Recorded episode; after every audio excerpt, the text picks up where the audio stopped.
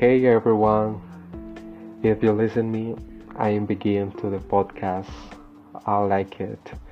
I like to spread my ideas to to this community, to my community. Um, I try in this section of the podcast or in my channel podcast.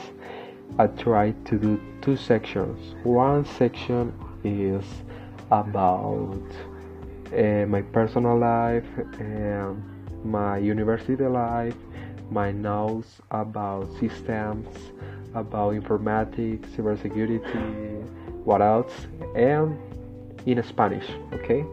In Spanish to my community in Spanish. And the second, the second part or the second section is to be for my uh, second language my second community not to my community. To I explain the same stems uh, you can ask me a questions I habilitate a section and you can su- suggest me and you can explain to me your ideas your opinion on what topics what topic do you like to explain you okay in the next podcast podcast.